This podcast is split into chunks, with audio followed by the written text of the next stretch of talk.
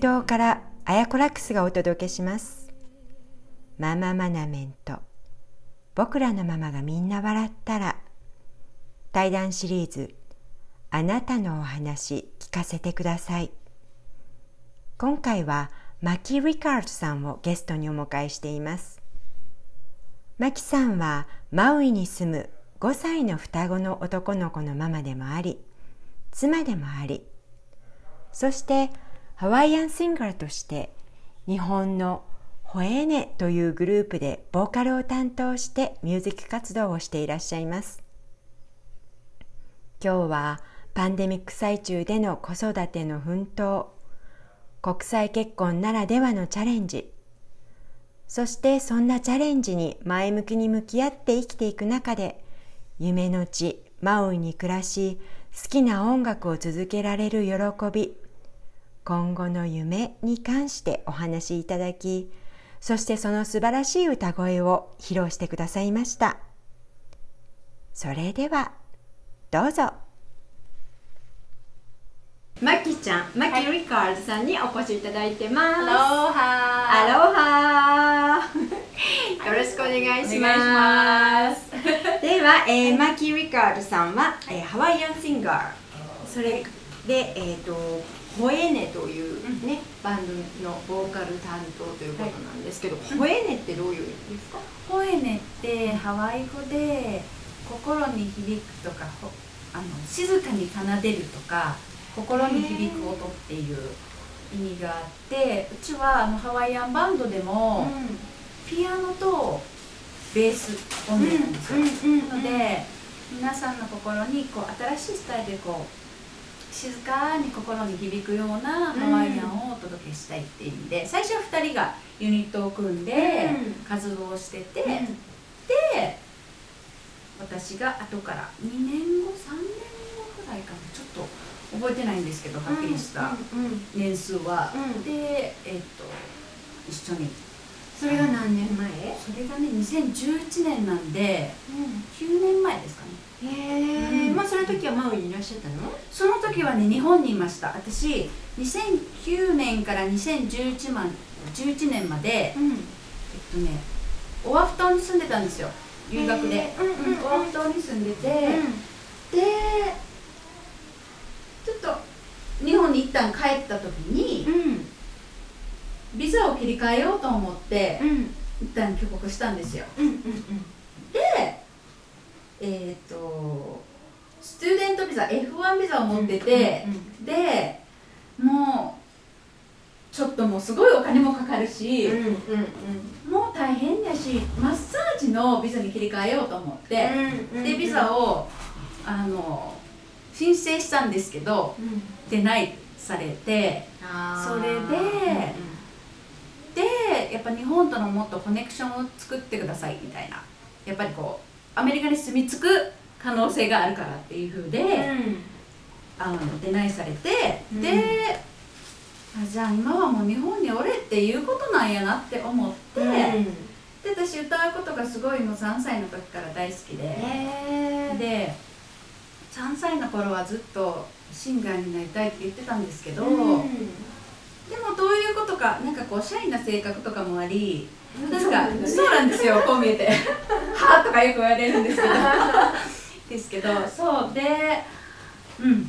で普通にあの某化粧品会社に就職したんですけど。へえうんでそうですねある時なんかちっちゃい時からずっとハワイ在住が夢で。そうなんだうねん。でで歌も大好きで、うん。ハワイアンミュージックっていうのは全く興味がなかったんですよ、で留学したきっかけもサーフィンやりたい。ハワイが大好き。でもどうしてもハワイに住みたいと思ったらもう住みたいことしか考えてなくて、うんで自分で貯金して、うん。ビザ取って、移住して。で目標目標は達成したわけですよそこで、うんでじゃあ次歌を歌いたいけどそのあでもビザは取れたのねその後じゃあ。一回ディナイされて。取れなかったんです。それは。その前の話ですそれは。すいませんあ今ーうんうんうん日2009年の前の話で、うんうんででその学生時代に出会った女の子が、あのそのホエネのボーカルをしていてうん。でそのこととフェイスブックでたまたまつながってて、うんで私歌の活動をやりたいんやけど誰か知らへんかなみたいな話をしたらじゃあ紹介するよって紹介してもらったのがうん。声にもらったんですよ。えー。そのビザを出ないされた後、うんうんうん。うん。なので2011年の夏ぐらいにあったのかな？今のメンバーと。へえそのホイネはもうあのハワイというか日本がずっと拠点でそうです。ハワイミュージックを歌ってる、うん。作ってる、神戸。へ神戸のバンドなんですけど、そうなんです。うんボーカル。ボーカルっていうのを立てずにそのピアノとベースうんのユニットっていうのでうん。こう活動してきてで沖縄の神戸のねあのフラフェスタイン神戸だったり、うん。クプナフェスタだったりそういうハワイアンフェスティバルで、うん。そのミュージック担当してたりとかそうん。のダンサーさんたちに生演奏でうん。演奏をしてたりとか、うん。そうそうそうそうそうそのバンドを紹介してもらうって、ん。で「いやフラフェスタあんねんけど出る?」っていうふうに言っていただいて。う、んうんもう右も左もわからない状態。しかもハワイアンミュージックって興味はあったんですけど、うん。私どっちかって言ったらハワイアンレゲエとかを歌いたかった、うんですね。うんうんうん。アイランドミュージックみたいな、アイランドレゲエ、でもやっぱりこう英語がすごく難しいっていうかロレツが回らない歌になると。うん。すごいこう英語って私たち日本人じゃないですか、うんももともともう下の使い方も違うし、今でも結構ストラグルしてるんですけど でも、そうそう。でうん。そうハワイアンレゲエは聞く方がいいのかなって。こう思ってた時にハワイアンやってみひんかっていう声をいただいて、うん。ハワイアンか。まあ興味はなかったわけではないからじゃあやってみようっていうので、いろいろこうね、うん。こんな歌こういう歌をじゃあ今度のグラフェスで歌ってくださいっていうふうにこう曲音源もらっていただいて、練習してて歌ってたら、なんだろうハワイ語ってすごいこう日本語に似てる部分がああってーそうかもね。はいあえいおうとかあるじゃないですか。それがもうスコーンって入ってすごい楽しくなって、じゃあ歌ってみようみうんたいな。で第最初の大舞台がそのフラフェスタイン神戸のうん。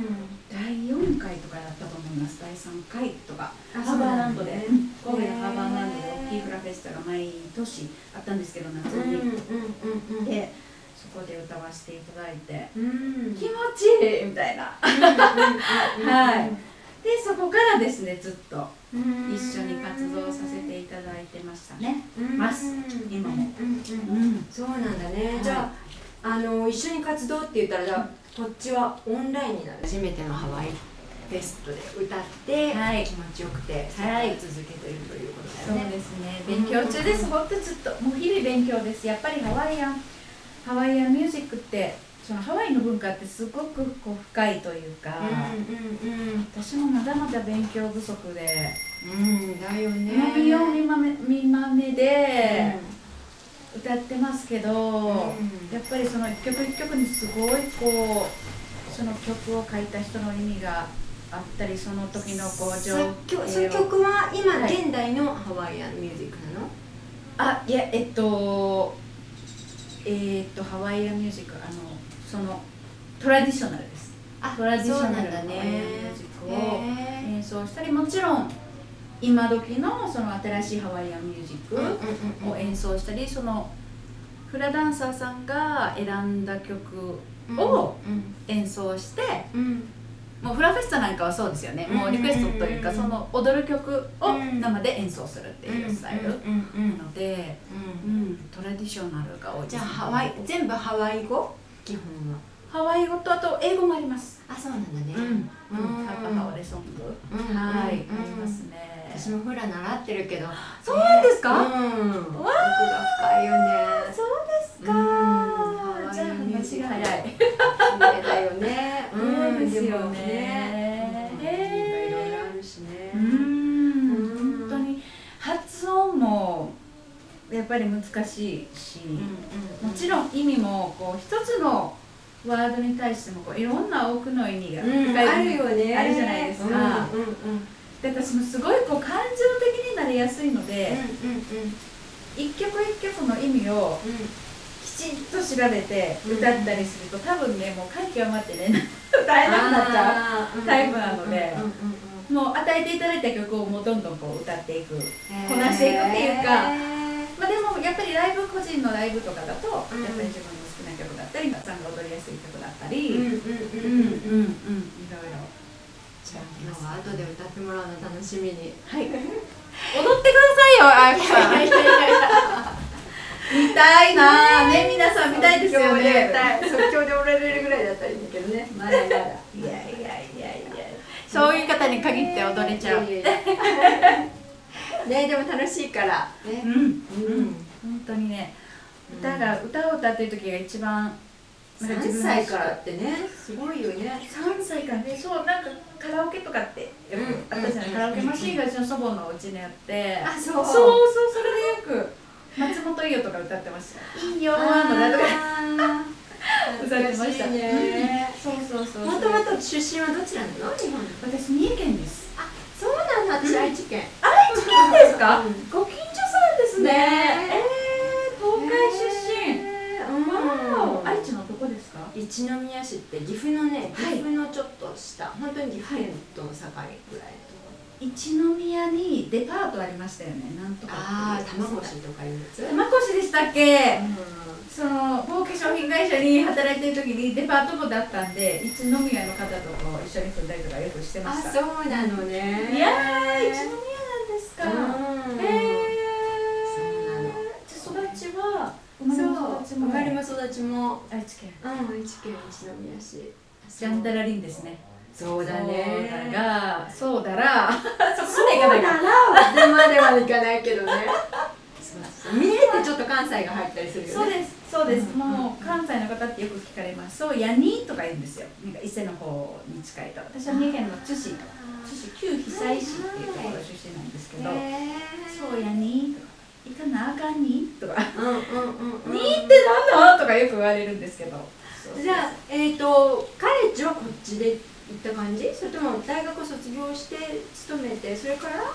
うん。とそうです。えっ、ー、と私大学は行ってないんですよ。もう高卒で、うん、えーと、化粧品会社に入社して、うんうんうん、30歳まで働いたのかな？だから10年か、うん、9年か。9年働いていや11年だすいません、うんうん、11年働いて、うんうん、で留学しましたうん、もう語学学校ですけどねワイキキにあるあそうなんだね、うんうん、とにかくとにかくもうどんな手を使ってでも行きたいみたいなそうそうそれででもビザをデナイされてでも結局どうなったのビザをデナイされたのは、えっと、その留学をした後なので、うん。スチューデントビザを取ったのが2009年、うん、11年まで住んで帰ってきてディナイされて、それでもうあの学生で行くのは諦めました、もう歌を歌うことが楽しくって、いろんな出会いがあって、あとそのちょっとお化粧品とか日用品のお仕事もあのちょっとさせていただいてるんですけど日本で、そういう、ね、あの出会いとかもあって、で今はもうコネクションを日本で作るべきやって思って、2011年からはもうがむしゃらに歌を勉強して楽しみながらやってましたね、うん、はい。で最終的にマウイに来たきっかけは？きっかけは、えっと、今の旦那さんと私知り合ったのが2010年オアフ島で知り合って、そこからずっとお付き合いさせていただいてて、で日本とハワイをこう遠距離で行ったり来たりしながら、だったんですけどで2014年の、えー、と4月に、えー、と妊娠が分かったんですよ。でそれで、えー、と双子って分かってさらにもうフリックアウトですよね。妊娠したことにもびっくりで上どうしようかなってこう期待外というかそれは三重にいたの？三重にいました三重です。あそう。もうでこうびっくりですよね。嬉しい気持ちっていうのを通り越して、うん、妊娠したか、うん、さあさてどうするかみたいな、になってしかも双子、うん、双子。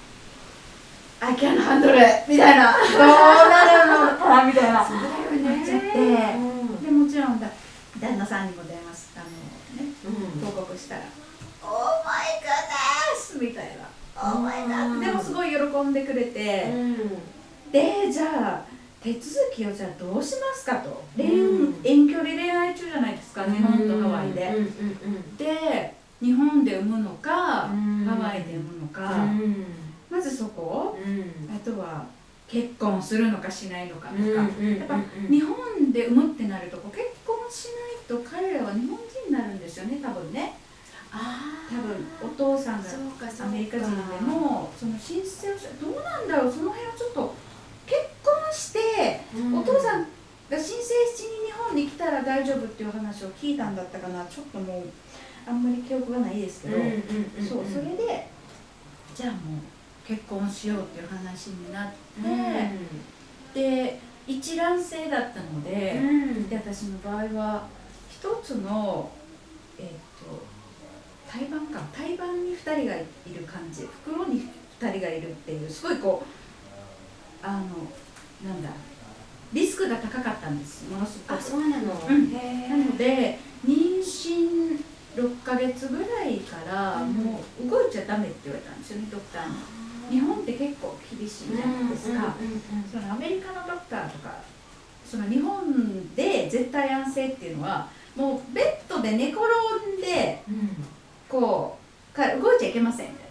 そのお家のお仕事とかもしないであの家族の方に任せてそうあの寝ててくださいっていうのが絶対安静ですって言われて。でアメリカの絶対安静はまた違うからって言われてアメリカの絶対安静はまあ座りながら例えば郵便局員でお仕事したりとかあー。ハウスワークしたりとかそういうのだったら OK なんだけど、でうん、日本の絶対安静はもう動かない。寝てください、階段の上り下りもしないでください。運転もしないでくださいって言われて、マジかって思ったんですけど、ね、リスクがすごく高かったので、分かりましたって言ってじゃあやっぱりこう彼の家族もオアフ島にはいたんですけどほとんど近い家族がラスベガスに移住しちゃってたんですよね。でお母さんがマウイ島にいたんです。ああそうなのね。で彼ご主人はオアフ生まれの方なの？オアフ生まれで、えっと、ハワイ島育ち。ああそうなのね。ハワイ島に6歳から行ってで高校卒業してオアフ島に戻ってきてカレッジに行ったのかな、で出会ったのは、うん、オアフなんですけど、でお母様はお仕事とあとはご主人の関係でマウイ島にもう住んでたんですよ、で私もマウイ島に初めて来たのが2010 11年だ。そうそう2011年の日本に帰る直前に初めて来て、なんて素敵なところなんだって、もうフォーリンラブしちゃって、でいつか住みたいななんて思ってたんですね当時はね、やっぱなんかこう三重県に似てる部分があって山もあって海もあって、で静かでこう適度にこう適度にこうあるじゃないですかこうリラックスする場所、ホテルだったり、うんレストランだったり、ですごいこう故郷に似てて、オアフでも生活しましたけど私はすごいお友達とこうねハングアウトしてるのすっごい楽しかったんですけど、なんかこうなんやろうなトゥーマッチな部分があったのかな多分特にワイキキに住んでたのでああそうかね。ん。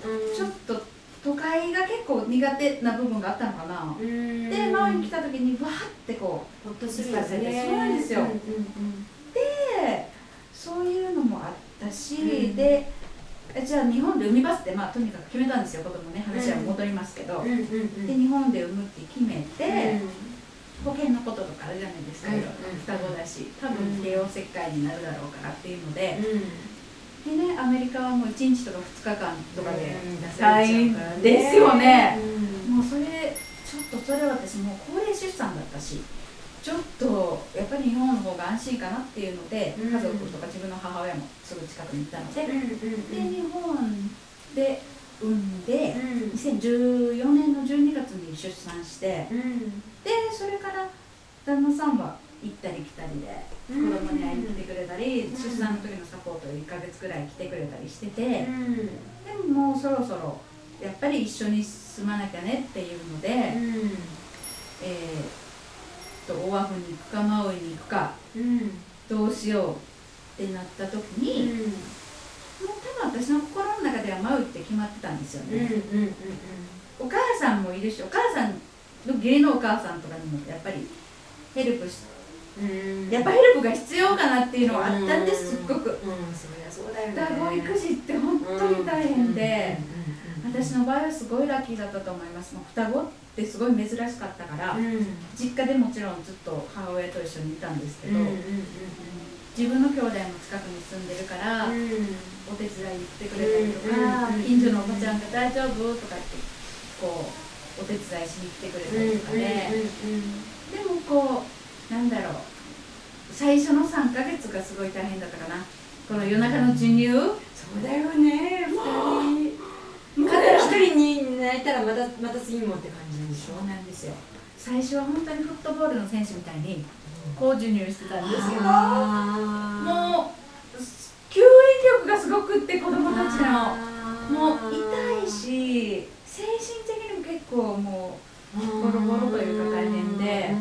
でお母さんに手伝ってもらってたんですけど、自分が授乳してる時にお母さんが隣で寝てるとイライラするみたいな。ああそう。そうなっちゃうよね。そうなんですよ。でもうお母さんいいよ。お母さんも2階で自分の部屋で寝てください。ありがとう。私自分でやりますって言って、うんでそんな日がそんな日々が3ヶ月ぐらい続いて、でもう無理はしんとこうって思いながらミルクと母乳にしたんですよね、もうやってられへんと思って、ミルクと母乳で1人哺乳瓶突っ込み1人授乳みたいな、うんそれを3ヶ月ぐらいあ3ヶ月目からやってたのかな、前すぎて覚えてないんですけどでで子育てをしながらで歌の活動もちょこちょこ始めたんですよ多分4月ぐらいから4ヶ月ぐらいから始めたのかなちょこちょこちょこちょことヘルプしてもらいながらで1年経っ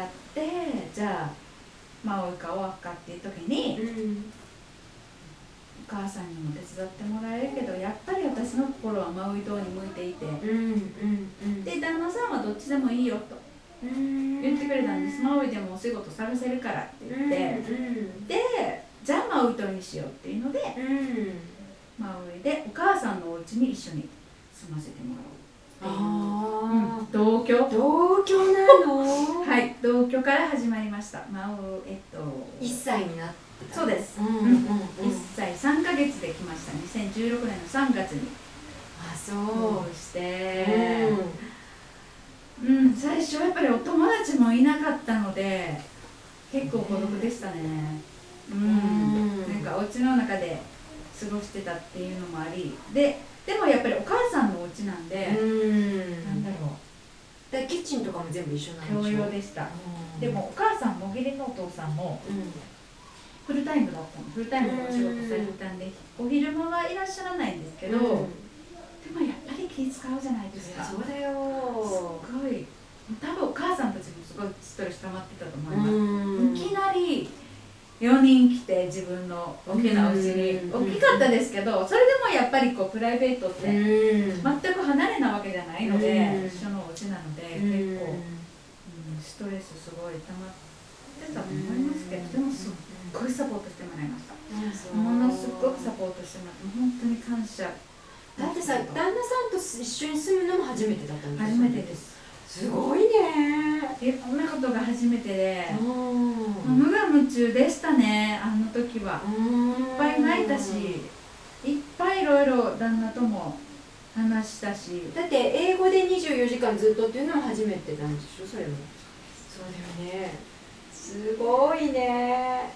結構鍛えられましたねマウイで。そうだと思うよ、うん。そりゃあね。すごい鍛えられたか双子ちゃんなが変えてすごいよくやったよね、大変でした大変でしたけど、うん。今となっては本当感謝ですね。そう。ずっと子供たちが、えっと、プレスクールに行くまでずっとほぼ一人ですね。旦那さんもずっと月曜日から金曜日までお仕事なので、うんお母さんも週末しかいないから、うん。そうそうそうそうそう、一人でまたふたしながらでも楽しみながらやってたのでもワクワク感はありましたねやっぱり。住みたかったハワイだし、うんうんうんマウイ島だし、うんでもなんか子供がちっちゃいしまして2人なので、うん。なんだろう。なんかど行ってみたい場所はいろいろあったけどなんか限られてた部分もありましたね、うんうんうん。運転はもう最初からしてたしてました、うんうんうん。してましたけどでもなんか遠出することはまずなかったかな。家族で遠出花とかは行きましたけど子供たちが一歳の時は、でもやっぱりちっちゃいとこねそうだよね。海外いらしたりしてうん限られるそん。なに長時間出るの緊張するよねやっぱりね。ちっちゃい島って思ってましたけどまあ全然すごいすっごい魅力がいっぱい詰まった島じゃないですか、マウイって、そうだうん。ねだから今も全然行けてないとこたくさんありました、うん。ありますけどうん。模索中ですね。うんうんそれでプレスクールに入ったのがきっかけみたいな感じで自分たちで住み始めたの？えっと今からにね住んでるのはそれもお母さんたちと一緒に引っ越してきたんですよ。あそう。そうなんで一つの敷地に二つお家があって、そこのお花アパートに住んでるんですお母さんの敷地の中で。なのであじゃあまだ一緒にもう本当に。そうです。へえそうそうそう。一緒のうん仲良しだね。やっとなんかお母さんともコミュニケーションがこうちょっとずつ取れるようになってきたかなっていう。英語もへまだまだですけどーちょっとずつ距離は随分深まったと思います。うん。特にこのパンデミックから特にお母さんずっとねお仕事でいらっしゃらなかったから触れ合うのって本当にお母さん帰ってきてからとか土日だけだったんですけど、でも、うん、今はもうずっとお家にご飯はそれこそどっちが作ってるとかあるの？なんか。ご飯自分たちが食べる分は自分たちで作る、お母さんはお料理あんまりしない人しますけど、うんうんうん。旦那さんがシェフなので、へそうそうそうなので、うん、私たちはもう完全別ですね、ーううん。んたまにね餃子とか作ると持っていきますけどお母さんたち。うんうんうん。あそう。そうですそっか汗かいてきちゃった。暑い。ねえそうす。ごいね、えー、でだから2016年の3月からだったら、あ4年半経ったと？ころですね。そうだよね、うん。そっそうですか大好きです。うんうんいいとこだうもんね、ん。へえじゃあさその旦那さんとの生活っていうのは実際に結婚してこう初めてこう、はい暮らし始めてからっていうのはなんか予想と違ってた部分とかありましたありました。ものすっごくありました。もうなんかすごいどっちかっていうとでもすごいこう子煩悩っていうか子供に対する愛情すごくっていろいろ面倒も見てくれるし、すごい父親だと思うんですよ、うん。ただやっぱり彼もローカルなので、うんうんうん。ハワイアンハート・オブ・ハワイアンなので、こう育った環境と違うし私もすごい日本人的な考えの部分もあるし、なんかすごいぶつかるところはありましたね、うん。子育てととかあとは生活スタイルじゃないですけど、うん。多分私すごい細かいんだと思うんですよ。なのでなんかそれで日本人って日本人はそうだよね。きめ細かいかやっぱりハワイアンとはそこが違うようねんなんかその何？なんか言わなく言わんでも分かるやろっていうのが分からない、アメリカ人はそうだよねそう。なんそんなこと思ってたのかなんでその時言ってくれへんかってみたいな話が何回かありましたね、だからもうあここで生きていくにはもう思ったことはその場で言う。言う伝えるうん。伝えないとこうやってほしいなって言っても動いてくれない。っうん。ていうのはすごい勉強しました、うん結構旦那にはもう120%ぐらいストレートだと思います私、あそう。うんなんか言わないと動かないんで彼も、ハワイアンタイムなので何せ、やってほしいけどやってないよなみたいなのでまたイライラして、イライライライラするのがすごく嫌なので、うんうんこうこれは私こうやからこれをやってほしいっていうのをうん。伝えるようにはしてます、うんうんうんじゃないともうストレスレベルが。半端ない、うんそうだよね。うん。そうです。そうそういう風だよねやっぱりね。まあでも結婚するといろいろねお互いにそうやってコミュニケートして歩み寄ってだよね、本当にそうです。歩み寄りは大事ですよね、まだまだまだまだ私日本人的なところがあるからうん。一人でイライライライラしてる時もありますけどね。うん。このこのコロナが始まってからが結構大変でしたね。大変大変っていうかなんだろう。なんか旦那さんもありがたいことにお仕事に行ってたので、子供たちを私がずっとこう四六時中見てる時間がやっぱり3月からずっとうん続いててこの8月まで、うん。であこれがもう一生に一度しかない。子供たちと一緒にいられる時間やと。すごい最初の方楽しかったですね。私結構お家にいるの好きな人で、うん。でもビーチのお散歩とかも OK だったじゃないですか、うんだからビーチにお散歩行ったり、うん適度にこう子供たちと過ごしながら、うんでも楽しい反面、やっぱ出れないストレスだったり、あと、このまま子供たちのこの教育ってどうなるんだろう心配だよねそうなんですよ。その三その0歳から7歳までってもう全部吸収する年じゃないですか、子供たちって。で学校に行ってスクールに行ってこう吸収する部分ものを家にいる時に全く吸収できないっていう不安があって、うん。そのスクールからもちろん教材っていうかその Google クラスルームとかそういう教材をいただいてやるんですけど、うん。私も先生じゃないから、うんうんうん子供たちも親だから、うん。座ってないし、言うこと聞かないし、ねもう多分それでちょっとずつこうストレスがビルドアップされてたみたいで、自分では全然気づかなかったんですそれを。でで今日はもう私は何もやりたくないと。そんな日ってあるじゃないですか、でちはその iPad 見てたりとかうん。テレビ見てたりとか、ああ今日一日もう全然外にも出なかったなっていう日とかにすごくギルティー感を感じて私のせいやみたいな、もう悪いままやみたいな。でね感じちゃうよねそう。ねでそのソーシャルネットワークとかそのインスタグラムとかフェイスブックとかでお友達のお母さんとかがどことかどこやかに行ってるとわーって余計ギルティー感が増しちゃう。もう見なきゃよかったみたいな、でも見ちゃう自分もいる、でいろんな情報も知りたいから、っていうのがすごいあって、まさにソーシャルネットワークってそういうそれだよね。本当に。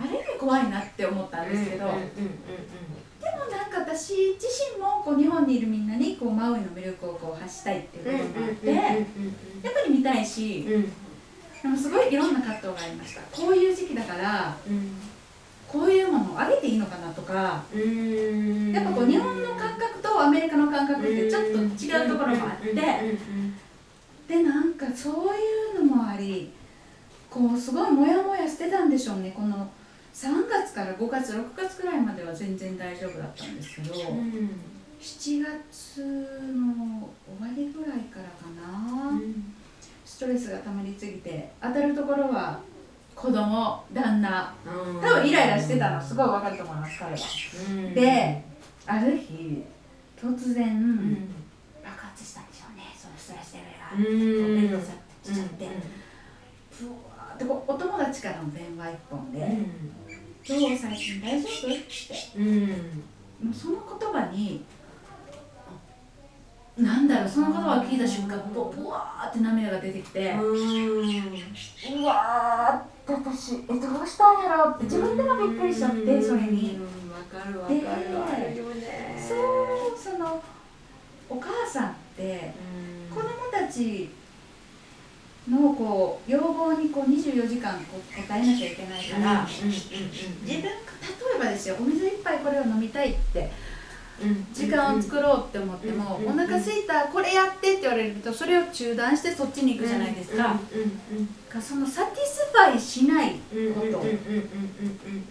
にすごいこうストレスが溜まっていて、もうそんないろんな積み重ねて爆発しちゃったんですよ、でもたまたまその時主人がお休みでもう私をちょっと一人にしてくださいって「Please leave me alone」って言って、で多分旦那もびっくりしてたと思うんです。多分その時すごいこう関係性はすごい悪かったと思います。私はすごいイライラしてたの。彼も分かってたし、ちょっとしたことですごいぶつかってた時期だったんで、それであのもう私も涙が止まらなくて子供たちの前でも関係なくもう感情をむき出しにして、ワンワン泣いてて、大丈夫って言われて旦那が帰ってきて、大丈夫じゃないよねってなって、多分これはもう私一人の時間がものすごく必要ですって、旦那が2人子供をあのトランポリンに連れ出してくれて、で私一人でこうどこかに行きたいわけでもなく、お家の中で一人でじっとしてたい時間ってあるじゃないですか、顔やって、自分の居場所、ねで一人で静かに自分のやりたいことをやりたい、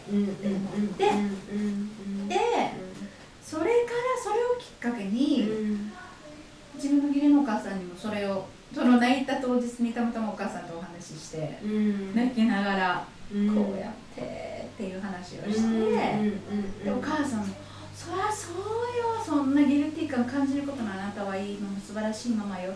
そんなもう世の中のお母さんみんな一緒のこと思ってると思うから」って、言ってくれて。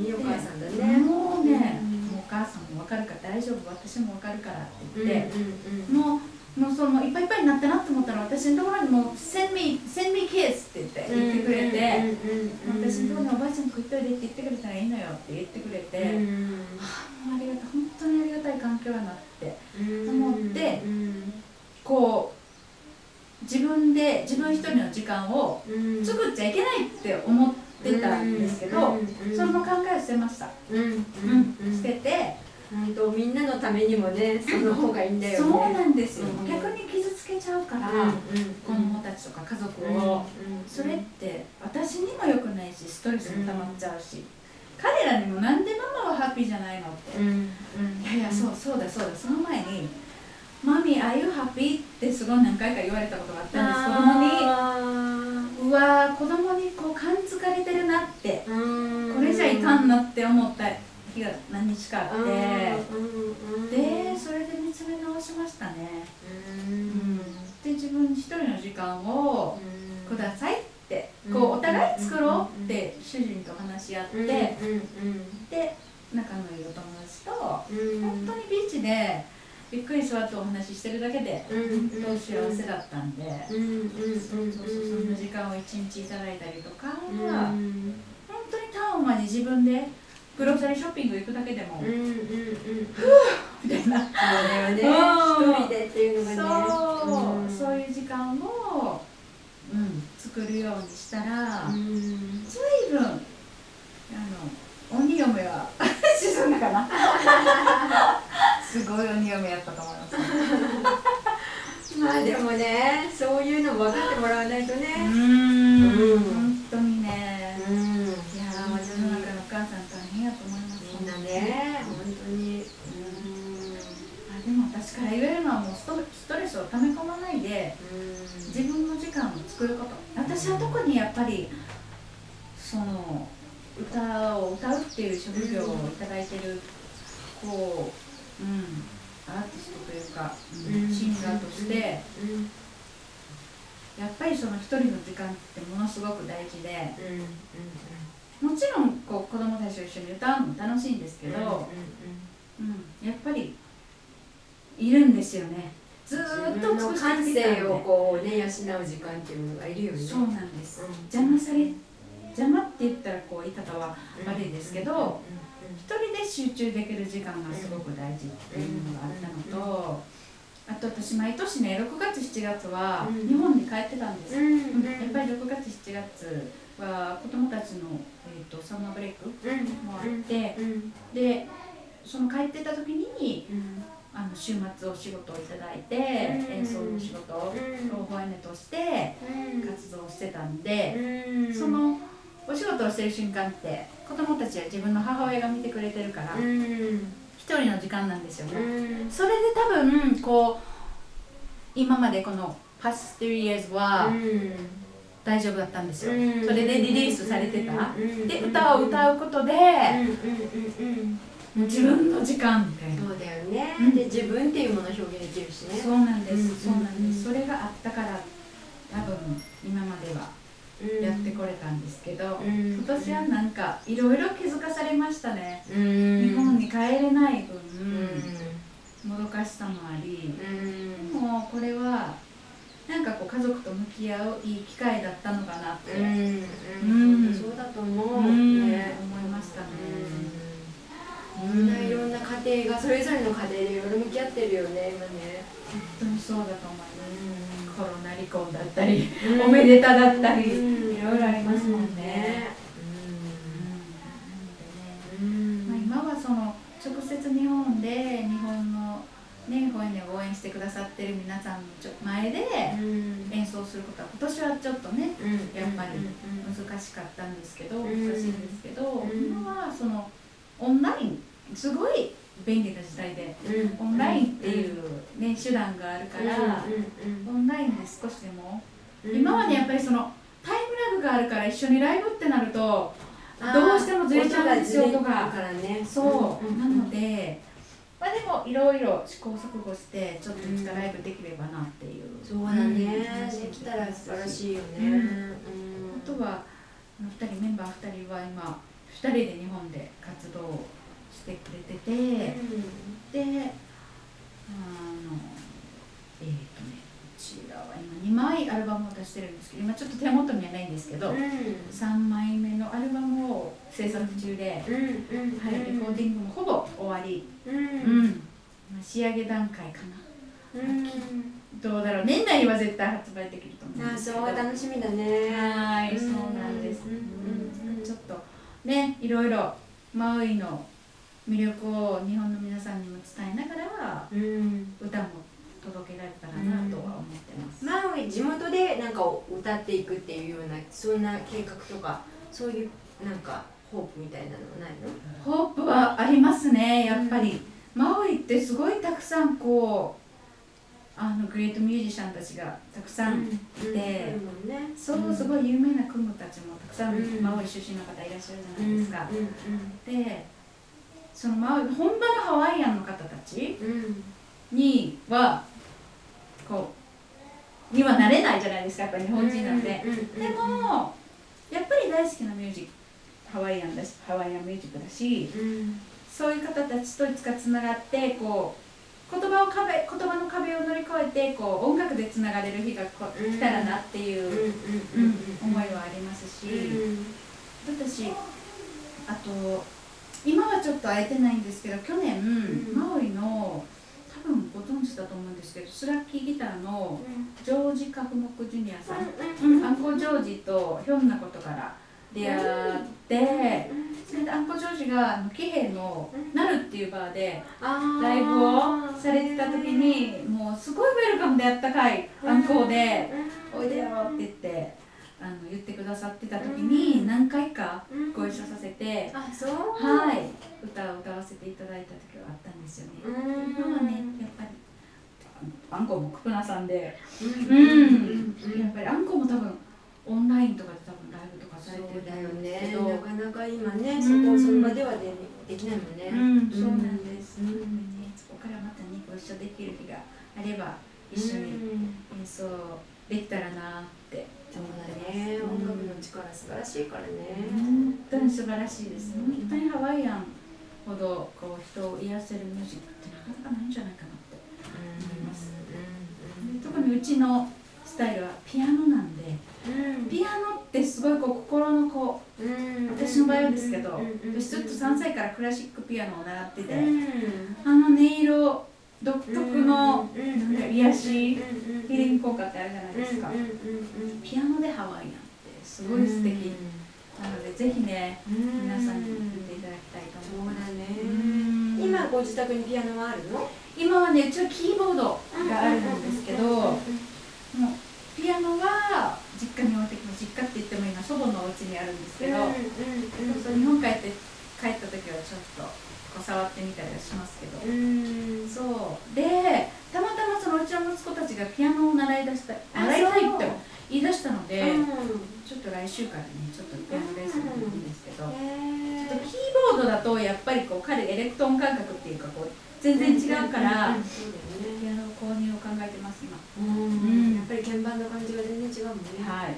うん。うん双子ちゃんをずっと育ててきてるわけじゃない、はい。これがもし一人だったらっていうのはどうどう思う？一人の子育てをしてきてるのと双子を一気一気に育ててるわけじゃない？はい。双子でよかったなーって思うこととか。ありますね。双子でよかったって思うことは本当に私高齢出産だったのでうん。1回であ子供を授かれたっていうのはもうもうこの上ない幸せでしたね、大変でしたけど、うんうんうん。いい何一からこうスタートっていうのがなかったので、だからなんだろう一人だったらどうかな一人育ててじゃあ例えば3歳になりましたもう一人欲しいねってうんもう一回産みました。でまたゼロからした授乳からスタートって私には考えられないかもしれないですね。双子だったから逆に私結構ポジティブシンキングなので結構、いやもう1回で2人ゲットもうね授かれて本当に良かったって思う、思います、うん、大変なことって結構ありましたけど忘れちゃう人なんです私寝たら。うん。嫌なこととか。ポジティブなんだね。結構なんかあんま引きずらない。引引きずることもありますけど、ほぼ引きずらないのでなんかうもう大変だったことはもう遠い遠い記憶ですね、うんうん。どうだったって言われても結構どうやったかなっていうことが多いから、一卵性だしやっぱり性格的にも近か近いの？全然違います。あ違うんだ。違うんですよ一卵性にも全然違いますね。なんか一人はおっとりもう一人はテキパキみたいな。あそう。うん。へなので今ちょっと今年から違うスクールですけど、うん。彼らには同じところに行かなくても多分それぞれあった道があるんやろうなって、うんうんうんうんうわあしんどいなって正直思いましたけど、うん。うんなんで2人とも行けへんかってんと思いましたけど、うんでもよかったなって思います、うん。個性を伸ばしてあげられば。そうだうね。んうん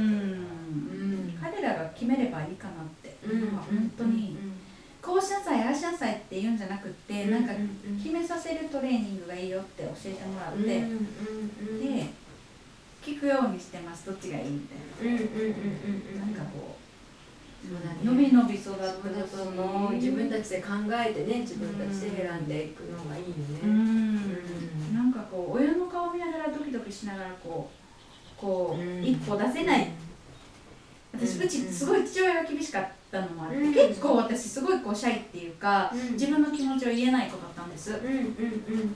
だからなんかそんな風には育ってほしくないっていうか、うんうんうん。もちろんこうねある程度こう遠慮しなきゃいけない部分もありますけどその、自分の道を自分に決めて進んでいってほしいし、うんダメな道なんてないんだよっていうのを教えてあげたいなって思います。うんそうだよねうんこれダメあれダメって言うとうんねやっぱり一歩が出ないじゃないですか。うん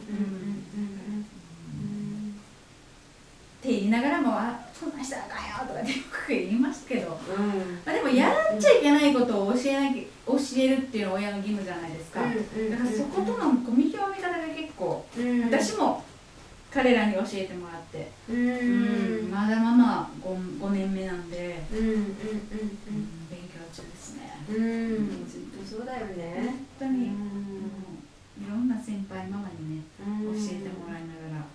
ご主人との関係はと男と女としての関係っていうのはどうやって保ってるの？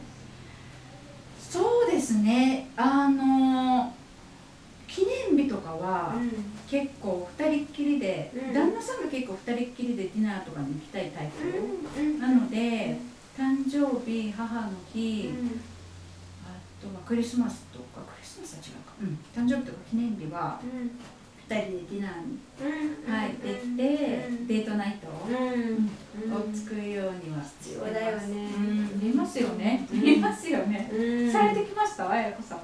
そうだね。うん。うん。私もあの日本人の旦那さんが最初の旦那さんだったからその時はなかったけどはいはうん。アメリカ人の旦那さんと結婚した後はからそうだったね。あそううんなんですね、うんまあカルチャー的な違いがあるよね。ありますね、うん、周りのさうん。あり方もね。そう。日本だとさ、うんあんまり夫婦で出かけるってカルチャーがないじゃないね。はい。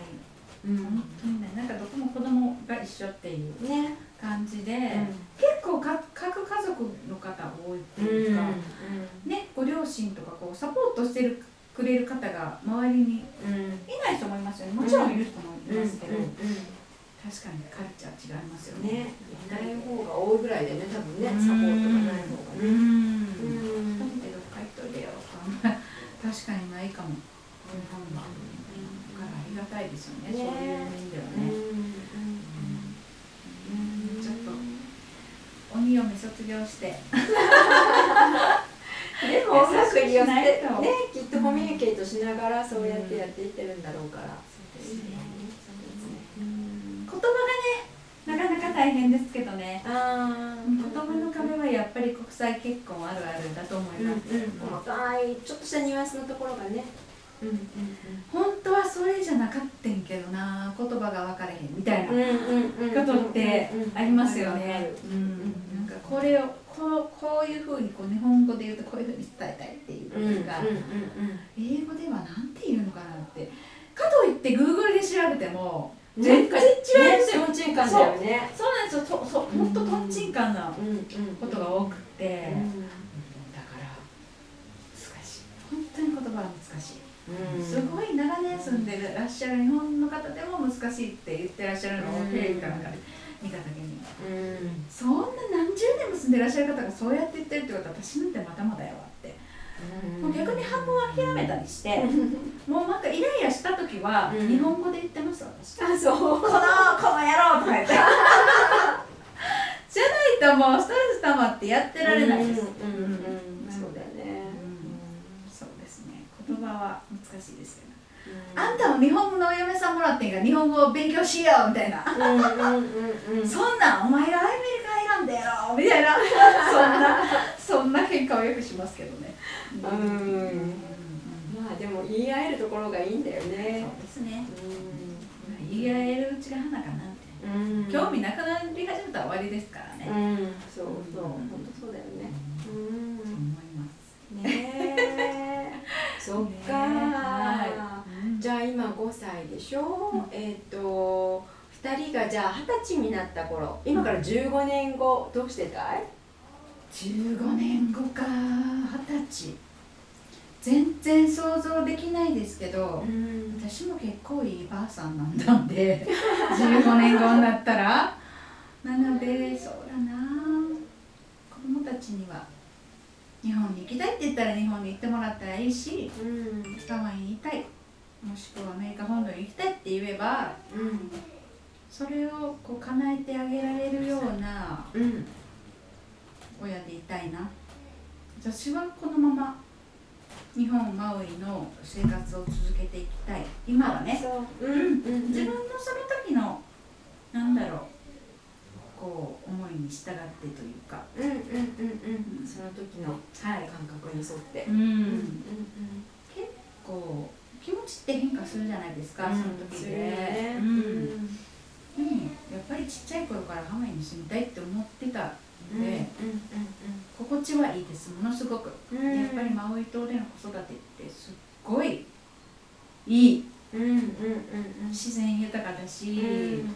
みんな親切だしその人が親切だよね。そう、うんもうなんか大人のその子供に対するサポートっていうのが素晴らしいうんうんなって、なんか結構日本だとまあ日本を悪く言うわけではないですよ、うん。日本はすごい educational の部分ではすっごい優れてると思います、もうそれは、うん、やっぱり日本に、きちんとしてるんだようん、やねっぱりその教育だったり、うん、はすごいと思いますけど、うん、なんかなんだろうなその無償でこう大人がそのお金儲け関係なく子供たちをサポートしたいっていう気持ちがすごいすごいなって、うんうん。うん、マウイ島に来て思いましたね。なんか全てお金っていうのじゃない。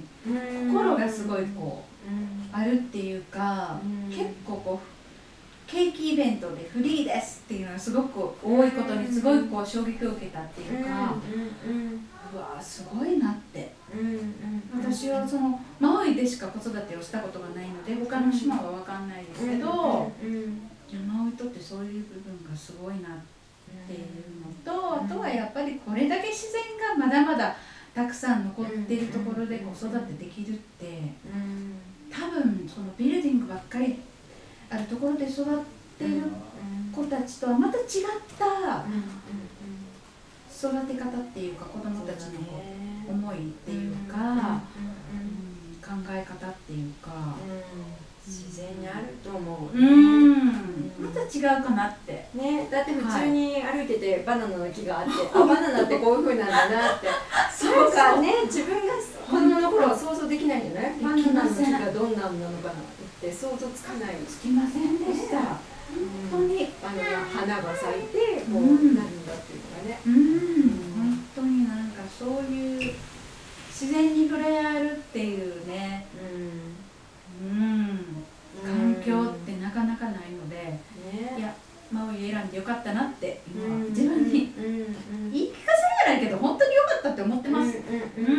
うん。うん、子供たちものびのび育ってるし、なんかおっとりですけど二人とも。やっぱり日本人なんで「あんたたちはなんでそんなに遅いの？早くしなさい」とか言って言っちゃう時もありますけど、うん言ったかんなって思いながら、彼たちのそのハワイアンタイムでゆっくり育っていく、で、ね、いつかこうこれをしたいって思えることがあればそれにまっすぐ進んでもらったらなって、ねそれをこうダメっていう資格というか権利は私にはないのでないと思うので。それを逆にサポートしてあげられる自分になるのが目標かもしれません。うん。ね、そういう、ね。あれダメっていうのはちょっと捨てて。難しいですけどね。ね。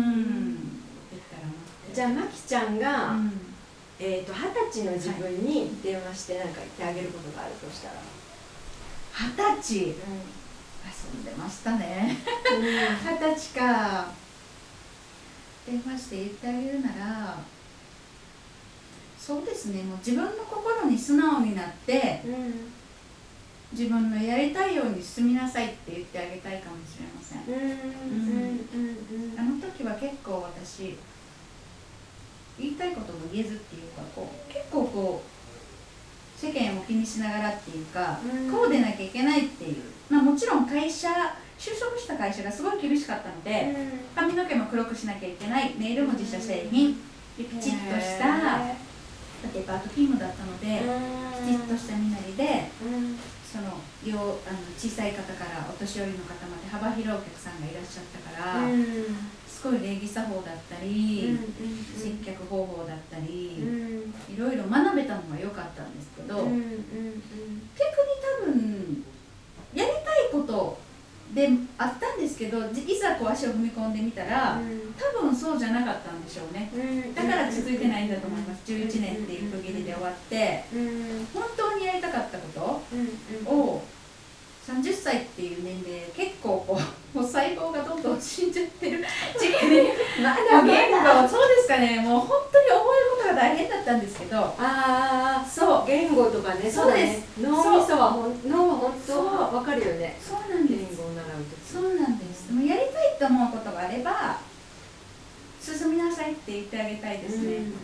二十歳で例えばハワイ留学を考えてたらもっと違う人生だっただろうし、英語力ももうちょっとあったのじゃないかなって思いますしやっぱり20歳から始めるのと30歳から始めるのって全然こう違うじゃないですか細胞レベルが。確かに。なので。脳は本当そうだね。ですよね、なのでこう、うん、ねやりたいことはややってくださいって。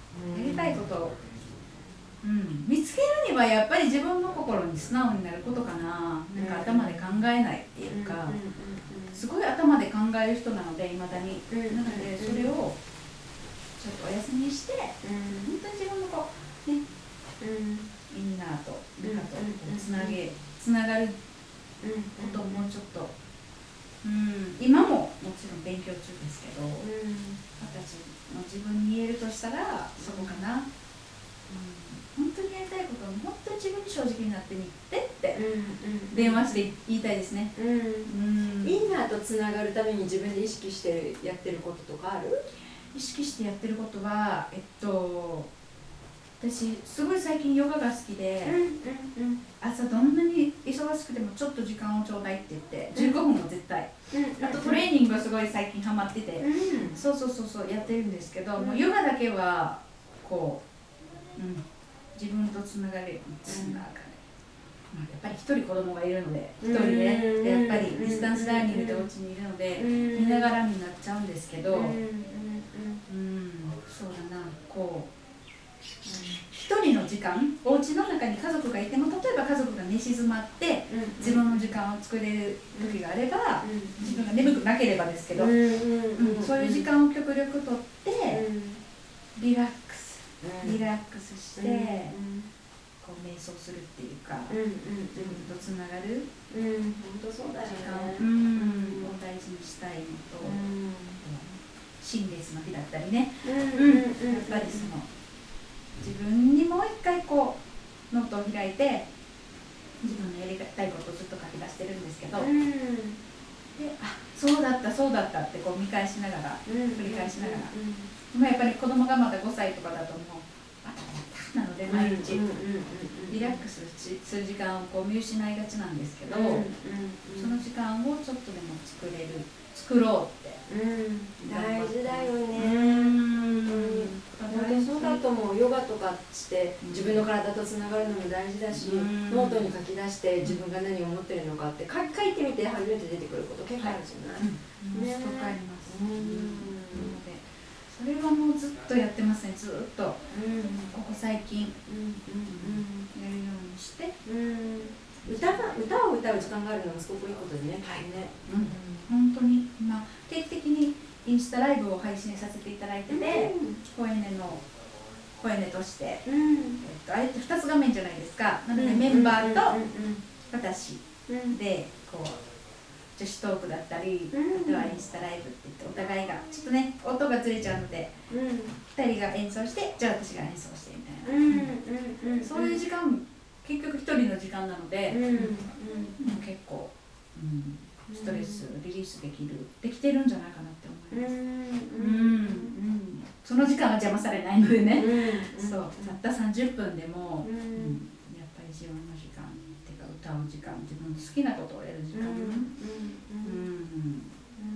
であとは曲とか書きたいなもっともっとリラックスして。なんか今まではこう子供とバタバタバタって過ごして、うん、はいじゃあ自分の時間できました、うん、何にもやりたくないんですよ、うん、もうなんか、うん、ああもう見,、見てるだけでいいみたいな。そうだろうね。でも、まあ、これからはもっとそういう時間を増やしてうん、クリエイティビティのね、うん、発展の方に時間が割けるというね、今までも曲って作ってたの？曲はね私1曲だけあの書いた曲で「燃えうはね」という曲があるんですけど、私が小さい頃から抱いてた「燃えうはね」ってハワイ語で「夢」っていう意味なんですけどあの、うん、3歳の時から3歳じゃないや、えっと、幼少の時から描いてたハワイ在住のハワイに対する憧れだったり、うん、こう夢がたくさん詰まった一曲に仕上げたんですけどそのハワイのイメージをそのまま曲にしたんですけど。うん。でその2枚目のアルバムがそのなんあのタイトルも「萌えよはね」っていうんですけど、うん、その2枚目のアルバムに収録されてるんですが、うん、その2枚目のアルバムが完売したんですよ。もう完売しちゃったのであのえーとね、その「萌えよはね」自分が初めて作詞作曲。で編曲はメンバーがしてくれたんで。楽しみだね、じゃあね。うん。はい。楽しみです。子育ても、まあ、海生活も、はい、そして歌歌手としてのねこれからの発展も楽しみだね、はい、じゃあ最後に、はい、えーと、日本の、うん、見てくださってる皆さん、はい、日本の特にママに対して、うん、なんかメッセージある？そうですね。日本は私ももちろん育った場所で大好きな場所なんですけどうんすごいこのコロナが始まってからいや子育てに対してじゃないですけどこたくさんいろんな思いをしてらっしゃるお母さんもたくさんいらっしゃると思うので、私からのアドバイスとしてはアドバイスというか私からの意見としては、やっぱりさっきもお話ししたように自分一人の時間。もちろんそんなのいらないっていう人もいるいるかもしれないんですけど、やっぱり自分が本当にやりたいことを一人になってこう考えることってすごい大事だと思うので、そういう時間を1日15分でも、もう30分でも1時間でもいいんです。ちょっとねやっぱりパートナーの方にお願いして家族の方にお願いしてそういう時間を作って、うん。リラックスする時間を持ってもらってでまたねそういうリフレッシュする時間リリースする時間を持って自分と向き合ってそれからまた家族と向き合って子育て頑張るっていう風にしてもらったらうん。ちょっとでもストレスが、うん、フリーになるんじゃないかな。と思います。本当にそうだと思う。はい、ねうん。ハワイアンミュージック聴くといいですよ。本当本当。癒しの本当癒しなんで。うん、やっぱりハワイってすごい今日本人の方に人気じゃないですか。やっぱり癒されるからだと思うんです、ハワイに来ると。なのでやっぱりあのハワイアンミュージックって知らず知らずのうちにかかってるじゃないですか。それこそ。ホノルル空港、うん。ダニエル・ケイ井上空港に着いた瞬間にかかってたりするじゃないですか、本当に歌じゃなくてもインストラメンタルあの楽器だけでもすごく癒されるので、そういう時間をちょっとでも取ってもらったらいいなと思います。うん。うん。ね本当にそう思います。はい。どうもありがとう。ありがとうございました。じゃあこの後ちょっと場所を変えてはい歌のセットアップに入りましょうね、はい。では皆さん引き続き。はい。ありがとうございます。いかがでしたか？優しい強さ明るさがマキさんの伸びやかで美しい歌声とマウイの癒しのエネルギーと交わって流れるのを皆さんにもお伝えできたら嬉しく思います。マママナメントのオープニングとエンディングの曲はマキさん作詞作曲の「萌えおはね」という曲です。萌えおはねお話の中でこれはハワイ語で夢という意味があるとおっしゃっていましたがもう一つ魂の眠りという意味もあり昔ハワイアンはハワイアンは眠っている間に魂が夢を通して外に出てアドベンチャーをすると信じていたところから来ているそうです。夢を見ている間に叶える夢。そんなダブルミーニングにも取れますね。